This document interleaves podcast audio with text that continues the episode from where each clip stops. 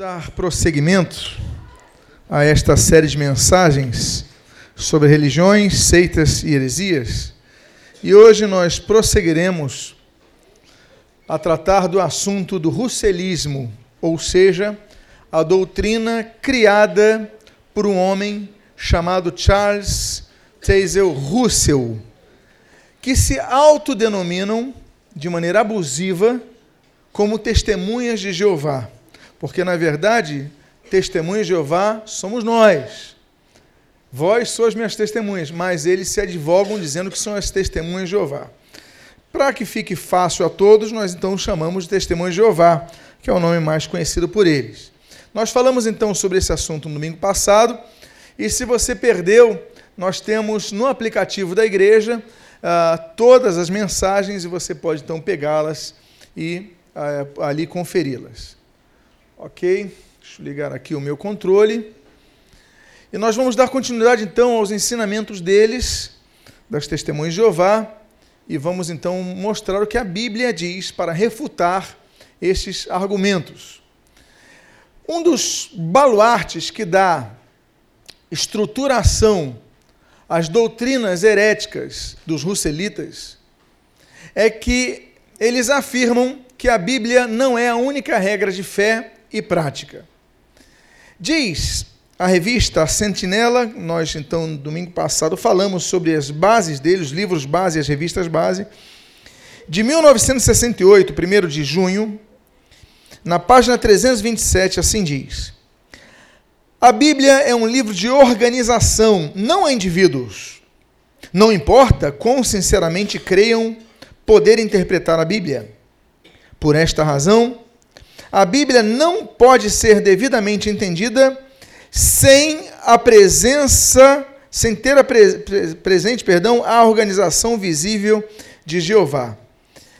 Com essa afirmativa, eles incorrem no mesmo erro e na mesma, no mesmo, na mesma sutileza que a Igreja Católica Romana advogou durante muitos e muitos séculos ao não permitir que o povo tivesse acesso à Bíblia.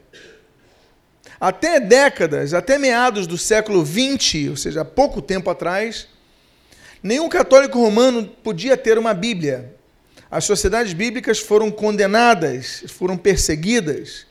Pessoas que tinham Bíblia tinham as suas Bíblias confiscadas, porque eles entendiam que somente o clero podia interpretar a Bíblia, que a pessoa comum não podia interpretar a Bíblia. E aí isso caiu na década de 1960, quando do Concílio Vaticano II. Aí se permitiu que os católicos romanos tivessem Bíblias, ok? Mas até na década de 1960, Concílio Vaticano II, 1963, então não podiam ter. As testemunhas de Jeová continuam imperando neste mesmo erro, e su sutil erro. Por quê? Porque não permitindo que as pessoas leiam a Bíblia, interpretem a Bíblia por si só, mas tenham apenas a interpretação do clero deles, eles mantêm as pessoas nas garras da interpretação dos líderes deles. Então, essa é uma, uma das características, inclusive, comuns às seitas heréticas. A refutação bíblica começa na seguinte forma: primeiro, em nenhum momento a Bíblia diz que é necessária que exista uma organização para interpretar o texto da Bíblia. O apóstolo Paulo, ele quando escreveu a Timóteo, ele não mencionou que Timóteo necessitaria de uma organização para que interpretasse a Bíblia para ele. Diz a Bíblia, na segunda carta de, de Paulo a Timóteo, na derradeira carta paulina, capítulo 3, versos 14 a 17, o seguinte: Tu, porém, permanece naquilo que aprendeste e de que foste inteirado sabendo de quem o aprendeste e que, desde a infância, sabes as sagradas letras, que podes torna, podem tornar-te sábio para a salvação pela fé em Cristo Jesus.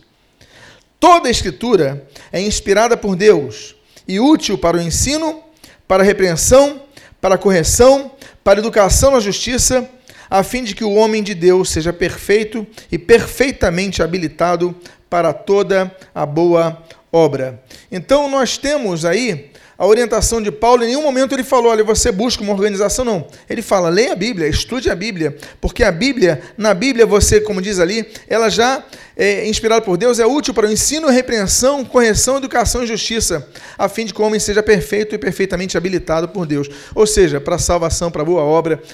Nós, lendo a Bíblia, nós já temos tudo que nós precisamos. O quê? O Espírito Santo. É o Espírito Santo que vai falar conosco as nossas necessidades. Eu posso ler um texto e eu, ah, abre aspas, clero, posso ter uma interpretação do texto. Mas ele pode ler um texto e Deus falar algo distinto ao coração dele. E ela falar um texto, Deus falar uma coisa distinta ao coração dela. Porque quem vai interpretar ao nosso coração é o Espírito Santo de Deus. A Bíblia diz em João, capítulo 5, versículo 39, o seguinte: Examinais as Escrituras, porque julgais ter nelas a vida eterna. E olha o que diz o texto. E são elas mesmas, são elas mesmas que testificam de mim. A própria Escritura Sagrada, sem precisar ter um órgão oficial para interpretar, elas mesmas, as Escrituras, testificam a respeito de Jesus. Os fariseus falavam contra Jesus, os saduceus perseguiam Jesus, mas Jesus falou: não se preocupem com as organizações. As organizações têm suas regras, mas examinem as Escrituras, porque as Escrituras testificam de mim. Quando nós então examinamos as Escrituras, lemos a Bíblia, o Espírito Santo de Deus fala conosco. Há inúmeros casos de conversões de pessoas, ainda que seja uma minoria, a maioria das pessoas se convertem em templos. A evangelização é importante, sim, mas a maioria acontece nas igrejas, nos templos. Mas há uma parte das pessoas que se converte apenas lendo a Bíblia. E o Espírito Santo fala com elas, como foi com o reformador Martinho Lutero e outros reformadores, por exemplo. Então, nós temos que entender que a própria Bíblia testifica de si mesmo. Não caia nessa rotina. Há igrejas evangélicas que você não pode nem ler a Bíblia, tem que o líder dizer o que, é que aquilo significa. Isso está errado. Isso é antibíblico. O bíblico é que você examine as escrituras, que o Espírito de Deus vai falar ao seu coração. Por isso o Senhor Jesus ele falou em Mateus 22, 29, Errais, não conhecendo as escrituras e nem o poder de Deus. O erro das pessoas está em não conhecer as escrituras. Você pode gostar do seu pastor, você pode gostar da pregação dele, você pode confiar nele, mas eu vou dizer uma coisa para vocês: seja Deus verdadeiro e o homem mentiroso. O homem pode falhar, o homem pode trazer interpretações até errôneas, o homem pode manipular as massas. As pessoas que detêm um microfone na mão, eles têm um poder muito grande para manipular pessoas. E muitos manipulam as massas.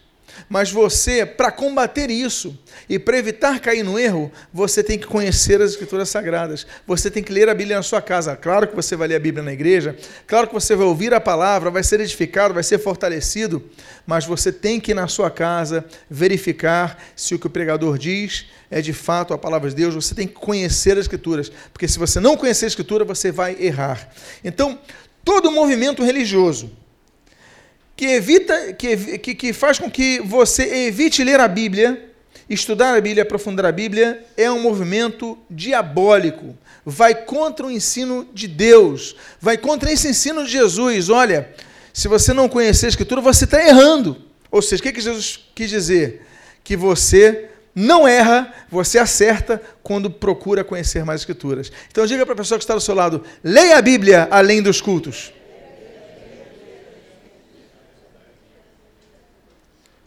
E você está ouvindo essa mensagem, é de outra igreja, no aplicativo, no site, que o seu pastor seja o maior incentivador de você para ler a Bíblia além dos cultos. Não dependa de pastores para ler a Bíblia. Não dependa de líderes religiosos para ler a Bíblia. Tenha apenas a Bíblia em suas mãos. É por isso que nós temos que valorizar e orar por instituições como a Sociedade Bíblica do Brasil. Elas procuram colocar a Bíblia na mão de toda a população. Há um lema da sociedade bíblica, é leia a Bíblia, para que todo mundo leia, e o Espírito Santo vai dar direção. Amém, queridos? Pois bem, o argumento básico de toda seita herética é o domínio das pessoas. Todos os líderes de seitas heréticas, eles procuram manter as pessoas presas às suas doutrinas, aos seus ensinamentos. São pessoas que estão cativas. E uma das formas é uma, como por exemplo, como eu falei, o catolicismo até a década de 60 fez, e as testemunhas de Jeová continuam fazendo até hoje. Proibição de lerem quaisquer publicações religiosas que não sejam a deles mesmos. Então diz a revista Sentinela de 1986, recente. Assim diz: Destrói você sabiamente matéria apóstata?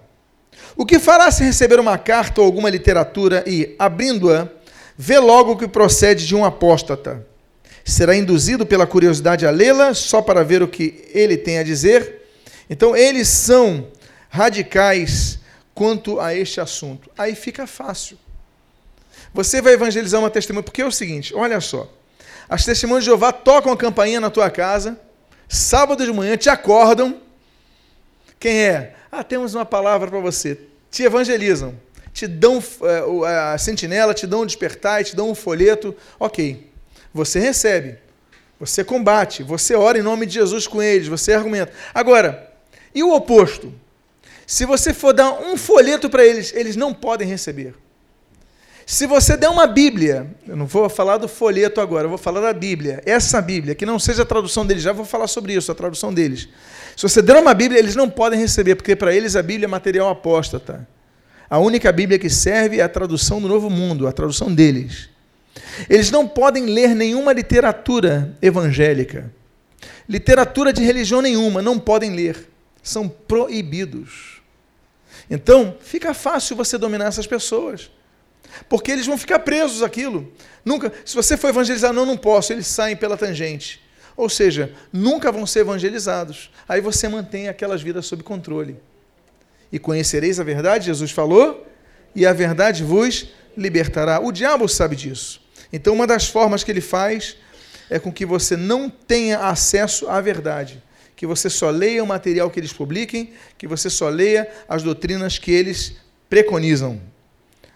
Uma outra questão, eu não digo nem que é heresia, mas cai num perigo aí é que os cidadãos, os testemunhos de Jeová, não têm nenhum dever civil para com sua pátria.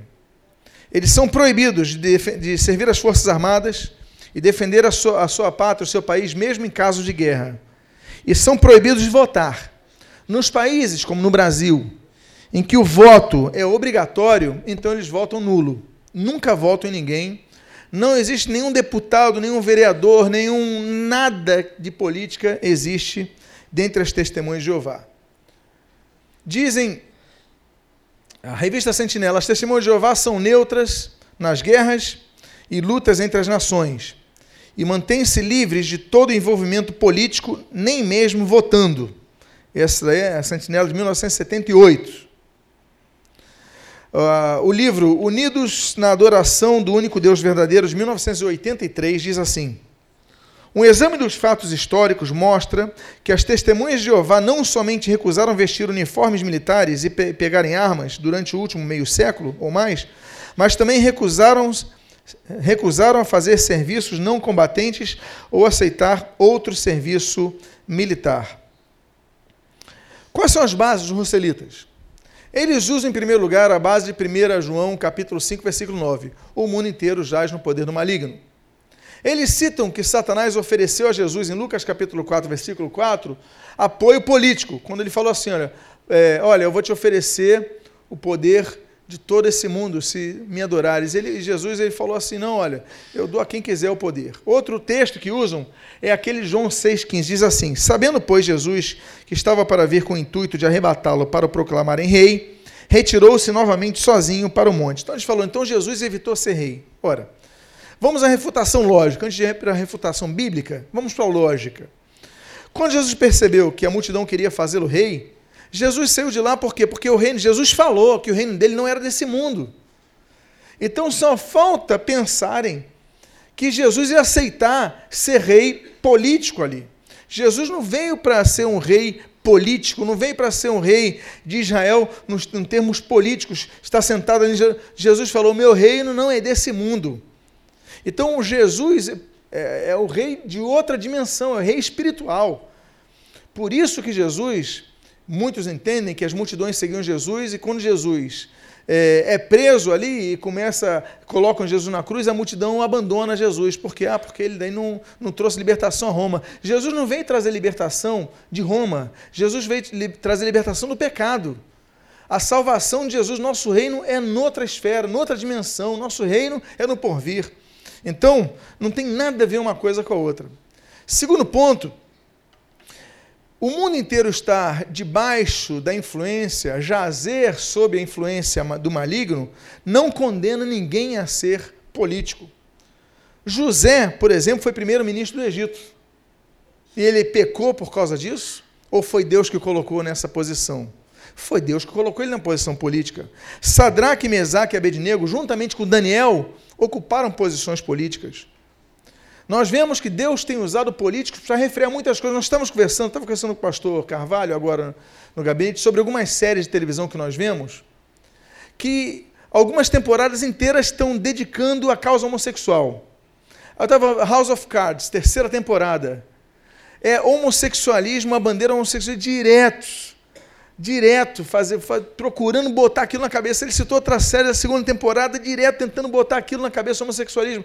Eu falei para ele: olha, a única Hollywood está tomada pelo homossexualismo. A Rede Globo é um bastião do homossexualismo e ela que governa o país. Uh, nosso, uh, uh, os grandes conglomerados de, de telecomunicações estão cheios de homossexuais os sites UOL, o Estado de São Paulo, a Folha de São Paulo, essas grandes estão cheias de homossexuais.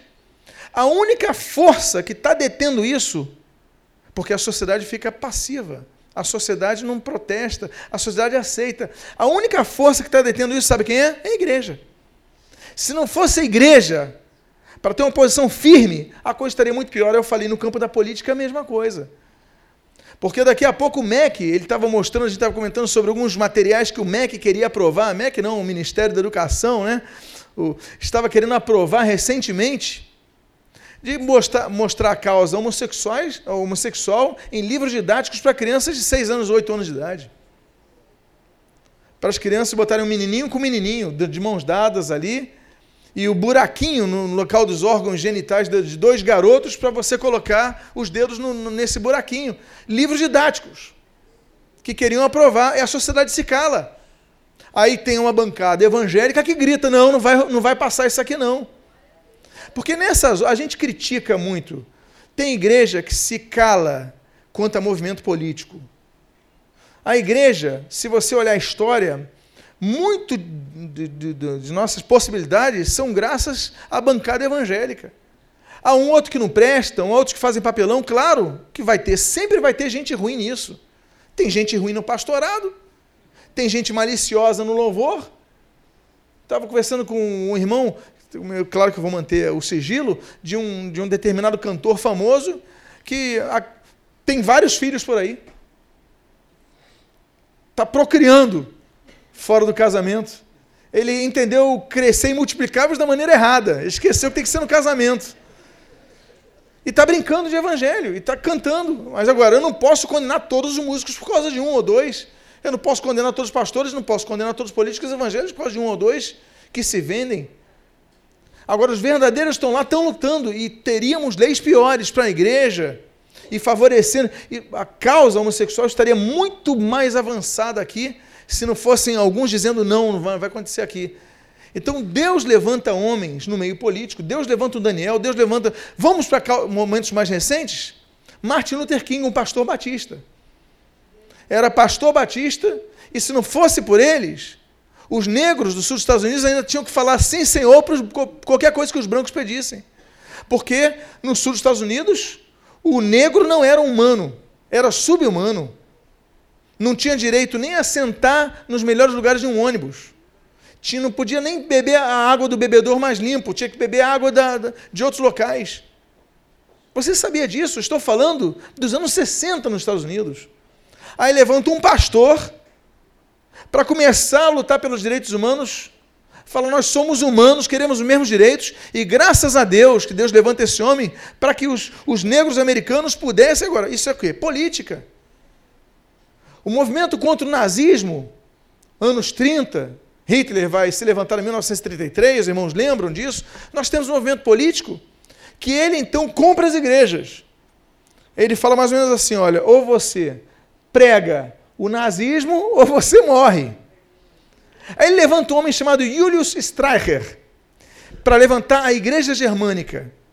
É uma igreja que adotou uma Bíblia sem os livros hebraicos do Antigo Testamento e só com alguns do Novo Testamento. Aí fica fácil você recortar a Bíblia para pregar o que quer.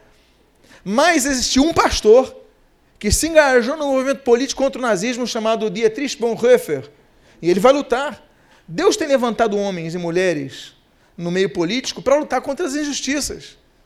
Então, a política é um meio do qual Deus, Deus se vale quanto ao governo civil, como fez com Daniel, como fez com José. Então nós não podemos nos omitir nisso daí. Jesus mesmo falou em Mateus, e a refutação bíblica, Mateus 22, de 20, 19 a 21, diz assim: Mostrar-me a moeda do tributo.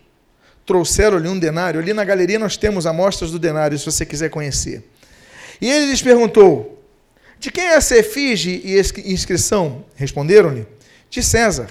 Então lhes disse: Dai, pois, a César o que é de César e a Deus o que é de Deus. Jesus falou: olha, tem o governo civil, tem que ser respeitado, tem coisas que são do governo civil, tem coisas que são da obra de Deus. Estava falando sobre o governo, a teoria de Lutero, o Zwei Reichen, né, os dois reinos. É um texto que Lutero escreve e, e quando ele escreve, ele fala o seguinte: o governo da mão direita e o governo da mão esquerda, as causas civis e as causas, as causas uh, religiosas. São duas esferas diferentes. John Wycliffe, o reformador inglês, ele falava, quando ele escreveu De, de, eh, de, de Civili, ele escreve o seguinte sobre os dois governos: a igreja não pode ingerir no governo civil e o governo civil não pode ingerir na igreja. Lutero dizia que a mão direita de Deus era o governo espiritual e a mão esquerda de Deus era o governo civil. São duas esferas diferentes. Estado é uma coisa e igreja é outra coisa. Mas ambas, ambas, Lutero dizia, são do mesmo corpo o corpo de Deus. Deus quer reger a igreja com homens espirituais, com visão espiritual, mas Deus quer botar homens justos para governar governo, ter o governo civil o, o não é atender, o, o Wycliffe ele dizia o seguinte, ele quebra o conceito, é uma questão meio loquiana, mas ele diz o seguinte, que o governo, a moral do governante, devia ser observada pela retidão do governante. Ele faz uma revolução naquela época que o papado mandava nos governos, e aí a distribuição de cargo era uma distribuição de, de eh, eclesiástico e tudo mais, e o Wycliffe dizia o seguinte, olha, só tem moral para governar quem é reto na sua vida. O que, que ele queria dizer? Que não é por você fazer parte de uma igreja ou você ser do clero que você tem condições de governar. Só se você for uma pessoa reta, dá bom testemunho, você pode governar. Ele começa a quebrar isso. Então, nós temos que ter, sim, o entendimento que o governo civil também Deus espera que sejam levantadas pessoas para governarem uh, e governarem adequadamente. Por quê? Porque são, nós devemos respeitar o governo civil. A Bíblia diz em Romanos 13, de 1 a 2, o seguinte: Todo homem, ao contrário do que preconizam os testemunhos de Jeová, ao contrário do que eles preconizam, todo homem esteja sujeito às autoridades superiores. Porque não há autoridade que não proceda de Deus e as autoridades que existem foram por ele instituídas. É Deus que institui as autoridades. De modo que aquele que se opõe à autoridade resiste à ordenação de Deus. E os que resistem trarão sobre si mesmos condenação. Então a Bíblia fala que Deus instituiu a autoridade. Nós temos autoridade, nós temos que respeitar a autoridade. Claro que é exceção dos governantes injustos. Nós vamos depois falar sobre. Eu tenho um livro chamado Princípios de Autoridade que eu falo sobre isso. As exceções, como citei Lutero como eu citei Martin Luther King e como eu citei Dietrich Bonhoeffer, contra o nazismo, contra as leis raciais e contra o abuso papal. Pessoas que se levantaram contra autoridades instituídas. Mas qual é o caso?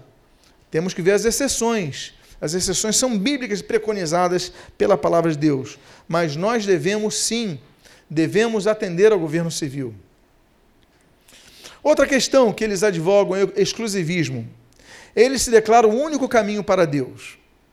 Diz a revista Sentinela, de 15 de fevereiro de 1981, na página 19: As testemunhas de Jeová são o único caminho para o Deus verdadeiro.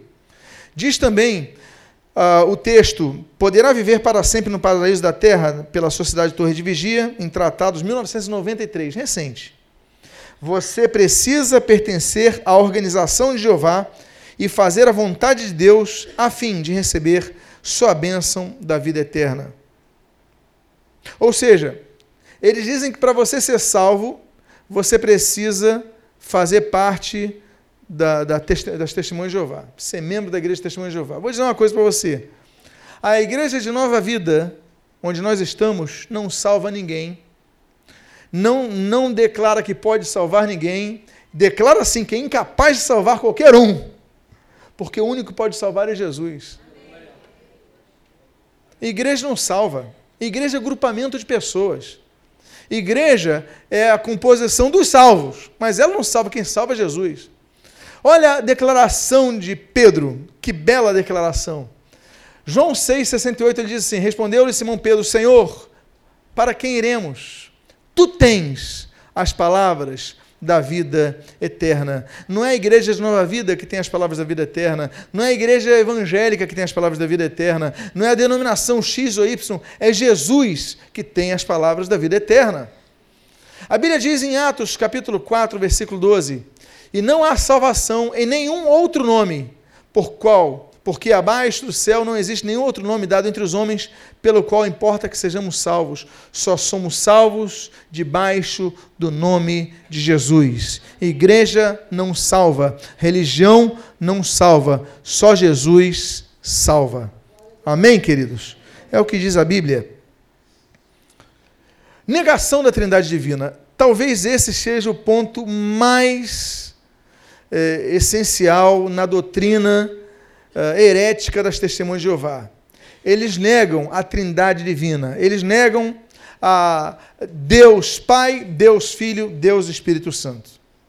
Eles, eles escrevem Let God be true na página 101 a, 101 a 110, ali está digitado errado. A trindade não existe, simplesmente isso. Em Seja Deus Verdadeiro, na página 81, eles escrevem o seguinte: Satanás deu origem à doutrina da Trindade.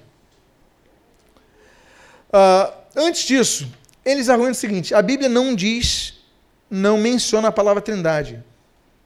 Ora, isso é semântica. A Bíblia não diz a palavra eletricidade em nenhum momento, mas existe eletricidade? Existia eletricidade? Existia. Física existia. Você mexe aqui, tem. Existe. A Bíblia não cita vários termos, mas não significa que não existissem. Então, não existia trindade? Existia trindade, sempre existiu trindade. Vamos falar sobre vamos mostrar na Bíblia. Mas não é porque menciona a trindade que não existe a trindade. Pois bem, vamos a alguns trechos que mostram. Aqui eu, eu vou falar passando os textos para que a gente adentre a refutação.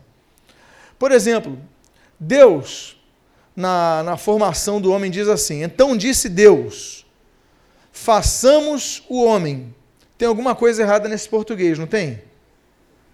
Quem entende o mínimo de português tem alguma coisa errada. Soa mal no ouvido, não soa? Olha só. Então disse Deus: façamos. Tem alguma coisa errada. Se é disse Deus, ele diria assim: eu farei. Mas ele diz: façamos.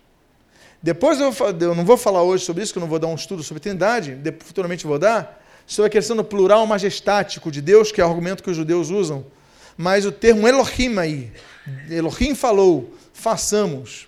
E aí nós temos o plural divino. A Bíblia diz, em Gênesis 3, 22, Então disse Deus, o homem agora se tornou como um de nós. Olha a trindade falando aí. Disse Deus, o homem se tornou como um de nós. Isaías 6, versículo 8, no chamado de Isaías, do profeta Isaías. A quem enviarei? E quem irá por nós? Deus está falando quem irá por nós. A Trindade aí falando mais uma vez. A Bíblia diz em Mateus 3,16: Assim Jesus foi batizado e viu o Espírito, o Espírito de Deus pousando sobre ele. A manifestação de pessoas diferentes. Daí a gente fala por quê? Porque existe uma doutrina chamada sabelianismo que diz o seguinte: a Trindade não existe. O que acontece é que Deus se manifestava uma hora como Deus Pai, no outro momento, ele se manifestava como Deus Filho, e no outro momento, ele se manifestava como Espírito Santo. E aí nós vemos, na mesma ocasião, os dois se manifestando. Assim como nós vemos aí na, na, na, na declaração paulina, 2 Coríntios capítulo 13, versículo 13, a graça do Senhor Jesus Cristo e o amor de Deus e a comunhão do Espírito Santo sejam com todos vós, seja falando de características diferentes de cada um deles. A Bíblia diz no, no, na carta de Judas, capítulo 1, versículos 20 a, 20 a 21, o seguinte: Orando no Espírito Santo, conservai-vos no amor de Deus, esperando a misericórdia do nosso Senhor Jesus Cristo para a vida eterna. Mais uma vez, a trindade mencionada. Agora, olha só que coisa satânica, que coisa diabólica, que absurdo. Jesus não é Deus. Ainda estou dentro do conceito da trindade. Em Reasons from the Scriptures, de 1985, ele diz, assim, ele diz o seguinte: Jesus foi o único homem perfeito, mas não Deus em carne. Assim como, por exemplo, os espíritas falam.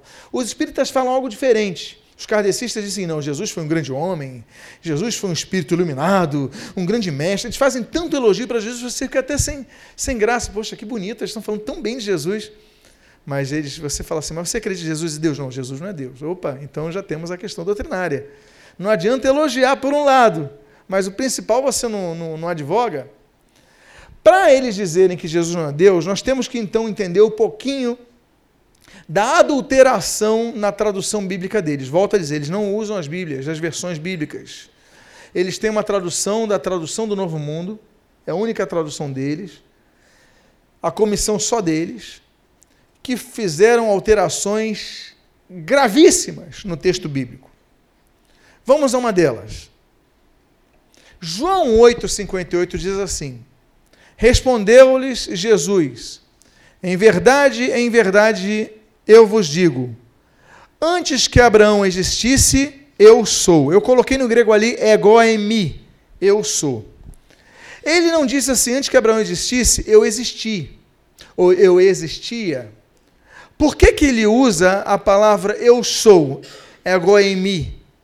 Porque ele está apontando para a declaração de Deus a Moisés em Êxodo 3,14, quando ele diz o seguinte: Assim dirás aos filhos de Israel: Eu sou, me enviou a vós.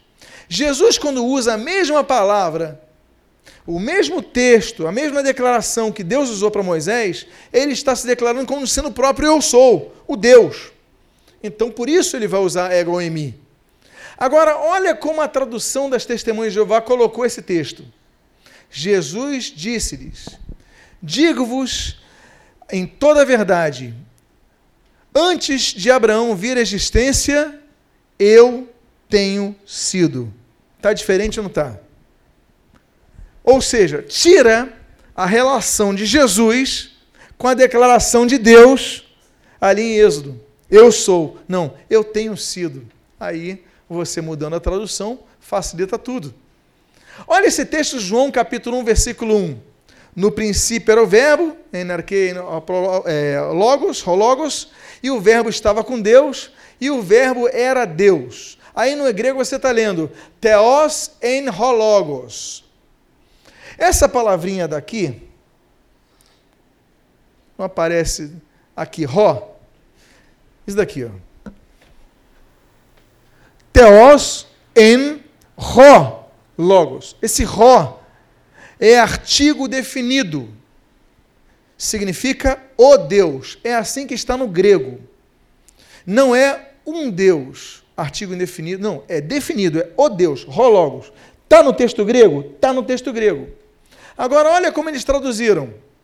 No princípio era a palavra, e a palavra estava com Deus, e a palavra era um Deus. Era um Deus. Ou seja, eles estão dizendo que Jesus era um Deus. Depois vamos falar da pluralidade de Deus, vamos falar muito sobre isso quando falarmos do mormonismo, mas uh, era um Deus. Ou seja, eles ignoram o texto grego, o ró, do que você leu ali no texto grego, ignoram completamente e colocam como se não tivesse o ró, como se tivesse só uh, teos em logos. Não, mas não era um Deus, era o Deus, a tradução exata. Então, eles diminuem Jesus de Deus para uma divindade qualquer, por exemplo. Depois nós vamos falar que as testemunhas de Jeová dizem que Jesus, na verdade, era um anjo. Você sabia disso? Para as testemunhas de Jeová, Jesus é o, anjo, é o arcanjo Gabriel, é a mesma pessoa. Mas vamos falar já sobre isso. No Antigo Testamento, há textos, ok, há textos que descrevem Deus pelo tetagrama. Eu não vou entrar nesse estudo que vai complicar muito aqui o entendimento dos irmãos. Mas o nome de onde veio Jeová é YHWH. Por isso que a gente escreve ou Jeová, que na verdade é Jeová, ou Yahvé, e que você coloca as letras no meio de YHWH da ou Jeová ou Yahvé. Pois bem, eu creio que é Yahvé, por causa da palavra aleluia. Aleluia vem do hebraico, Halel Yah. Halel significa louvado. Yah é a abreviatura de Yehová. Ok? Então, aleluia, aleluia significa louvado seja Jeová. Mas aí não vem a questão. Mas há vários textos que no Antigo Testamento dizem que é YHWH, dizem que é Jeová, e é aplicado para Jesus no Novo Testamento como Senhor. Ou seja, 1 Pedro 3,15, 1 Pedro 2,4 e Filipenses 2, de 10 a 11. Vamos avançar aqui. Por exemplo,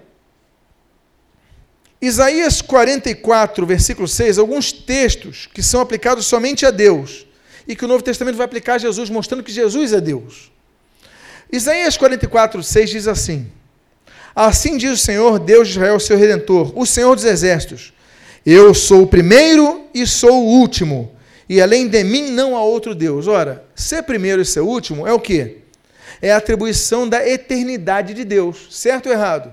É o primeiro e é o último. Não tem princípio, não tem fim. E esse mesmo, essa mesma terminologia, nós lemos em Apocalipse 1, de 17 a 18. Porém, ele pôs sobre mim a mão direita, dizendo: Não temas, eu sou o primeiro e o último. Jesus falando, usando a mesma terminologia que é exclusiva a Deus, Jesus provando que é Deus. Outro texto, a Bíblia diz em Isaías 43, versículo 11, o seguinte: Eu, eu sou o Senhor e fora de mim não há Salvador. No Novo Testamento, Paulo, quando escreve a Tito, no capítulo 2, versículo 13 a 14, diz assim: Aguardando a bendita esperança e a manifestação da glória do nosso grande Deus e Salvador Cristo Jesus, o qual a si mesmo se deu por nós, a fim de remirmos de toda, ou seja, remidor, de toda iniquidade. Mais uma vez, o Antigo Testamento diz que só Deus é o Salvador, e o Novo Testamento, aqui é um dos vários textos que diz que Jesus é o Salvador. O único Salvador é Deus. Se a Bíblia diz que o único Deus é Salvador, então Jesus é o Salvador. Jesus é Deus. Outra refutação bíblica. Por exemplo, uh, Senhor, Tomé, a declaração de Tomé.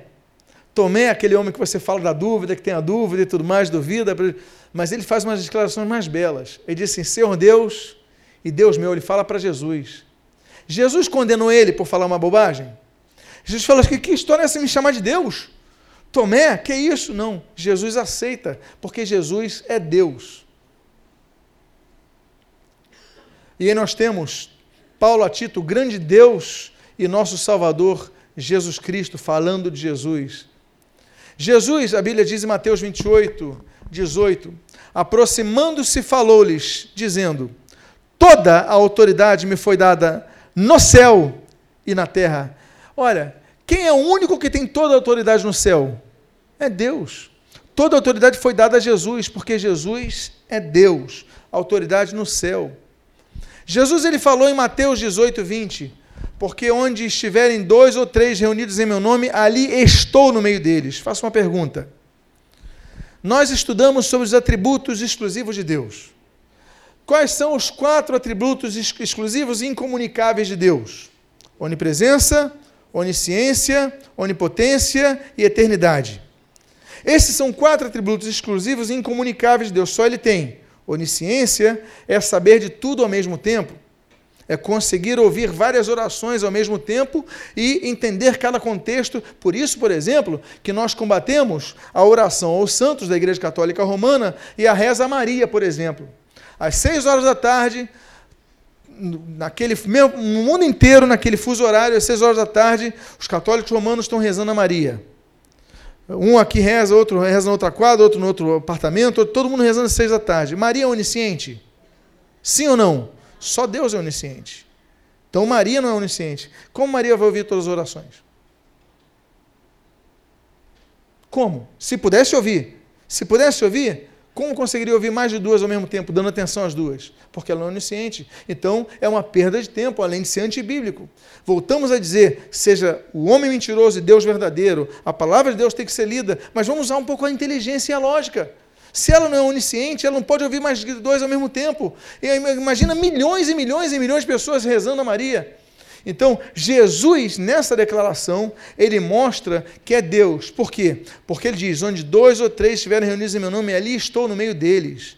Em qualquer lugar do planeta, nesse local, Jesus está presente. Por quê? Porque ele é Deus, ele é onipresente. Manifestação de atributo exclusivo e incomunicável de Deus, a onipresença, e Jesus aí declara a sua onipresença.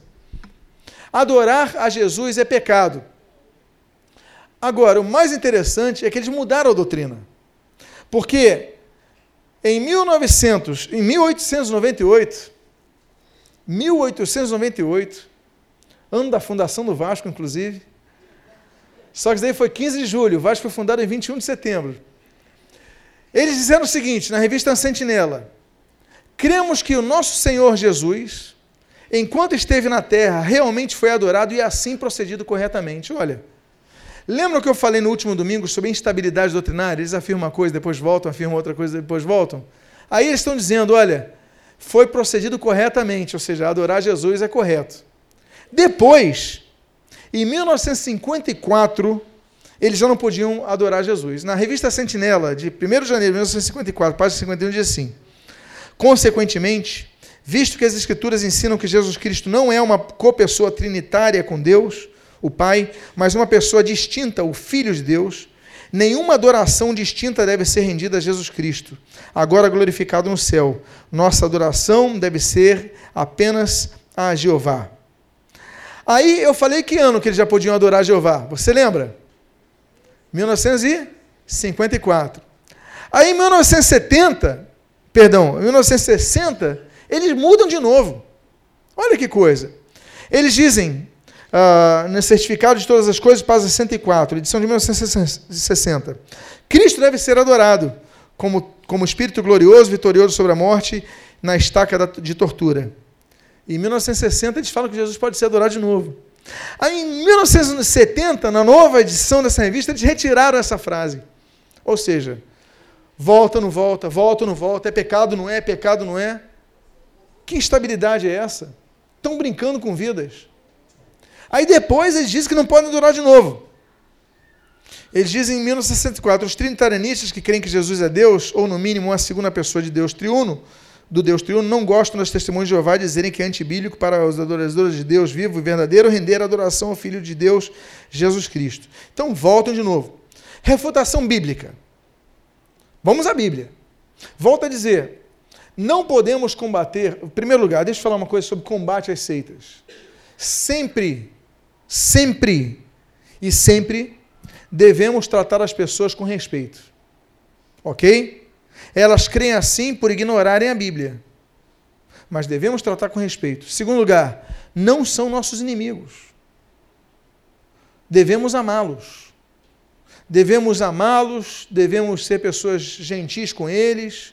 Tá bom, gente? Quando a gente faz um estudo sobre seita, estamos falando sobre o que a Bíblia diz mas o respeito tem que ser mantido, tá bom? Ok?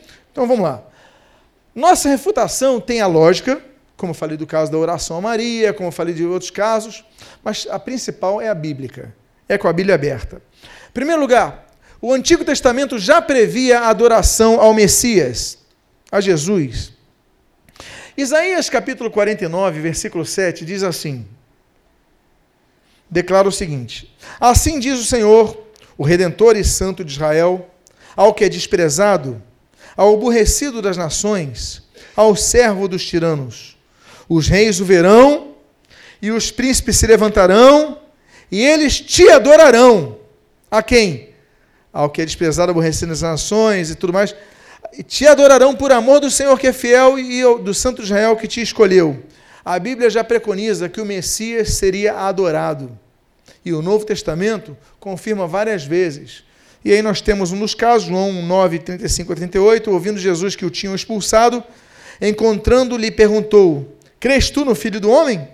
Ele respondeu e disse: Quem é, Senhor, para que eu nele creia? E Jesus lhe disse: Já o tens visto, e é o que fala contigo. Então afirmou ele: Creio, Senhor, e o adorou. E Jesus não disse para não adorar, Jesus aceitou a adoração. Por quê? Porque Jesus é Deus. Então Jesus é digno de adoração. Hebreus capítulo, agora não só na terra.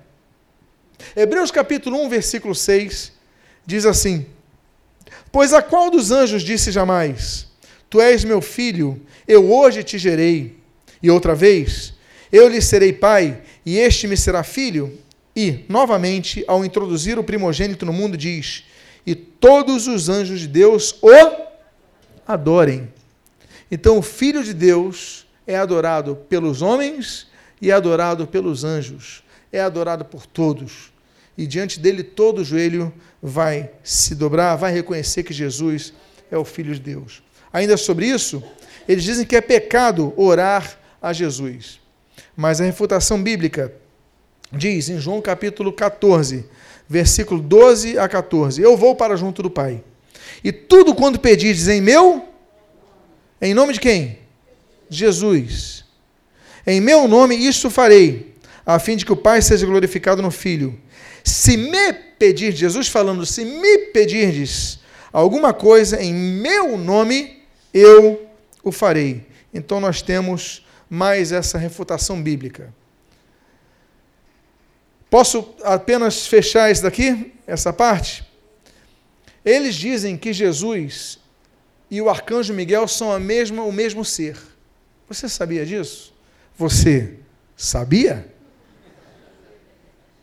A revista Sentinela, de 15 de maio de 1963, diz assim: Jesus foi um anjo que se tornou um homem. E a revista Sentinela também diz: o anjo mais importante, tanto em poder como em autoridade, é o arcanjo Jesus Cristo, também chamado de Miguel.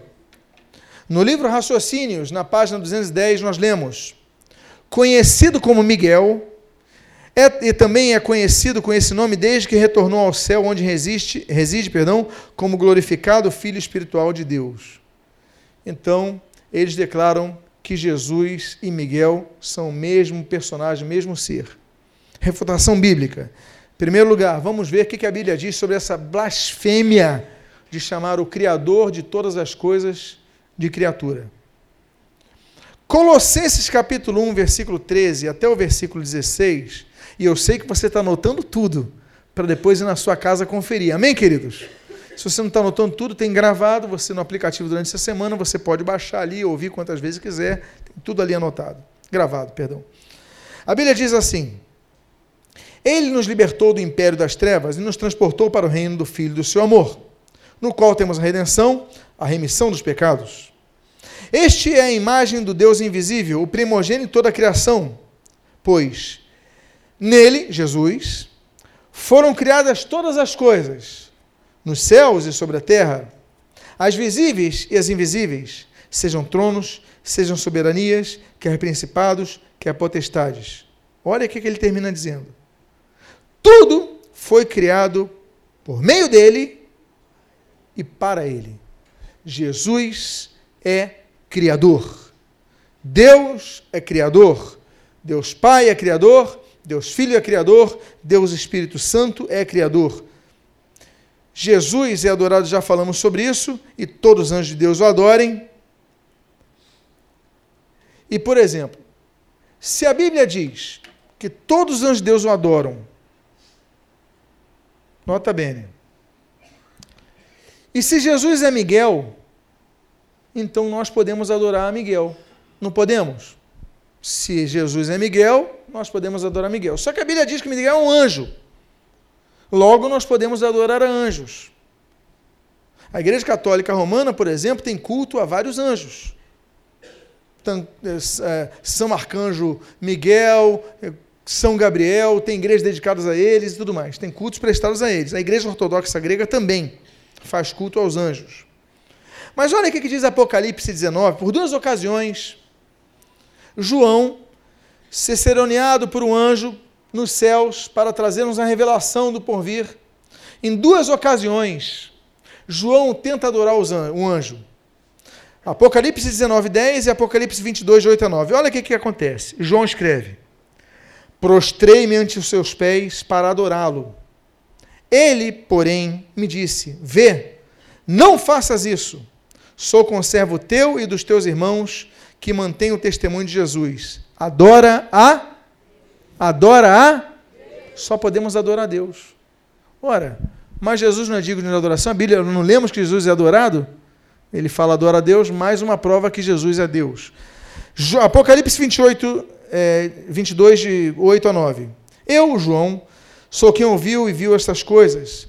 E quando as ouvi e vi, prostrei-me ante os pés do anjo que me mostrou essas coisas para adorá-lo. Então, ele me disse: Vê, não faças isso. Eu sou conservo teu, dos teus irmãos, os profetas, e dos que guardam as palavras deste livro. Adora a Deus. Mais uma vez, o anjo não permite que João o adore. Ele falou: adora a Deus. A Bíblia fala que Jesus é adorado. A Bíblia fala que nós devemos adorar Jesus. A Bíblia fala que Jesus é adorado tanto pelos homens como pelos anjos. Mas aqui diz adora a Deus, a adoração exclusiva a Deus. Por quê? Porque Jesus não é Miguel, Jesus não é um anjo, Jesus é o Criador, Jesus é Deus. Amém? E sobre o restante nós continuaremos a partir do domingo que vem. O estudo está sendo bênção? Quantos estão aprendendo alguma coisa?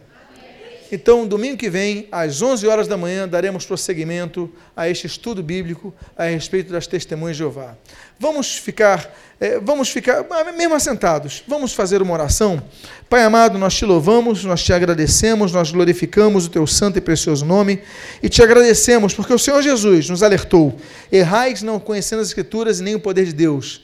O erro não está na Bíblia. O erro está fora da Bíblia, não conhecermos a Bíblia. Por isso, Deus, te agradecemos por esse estudo, porque nós temos visto o que a Bíblia fala a respeito disso. Nós declaramos com nossa própria voz que nós adoramos a Deus Pai, adoramos a Deus Filho, Jesus Cristo, nosso Senhor e Salvador, e adoramos o Deus Espírito Santo. Nós te glorificamos e te agradecemos em nome de Jesus. Amém e amém.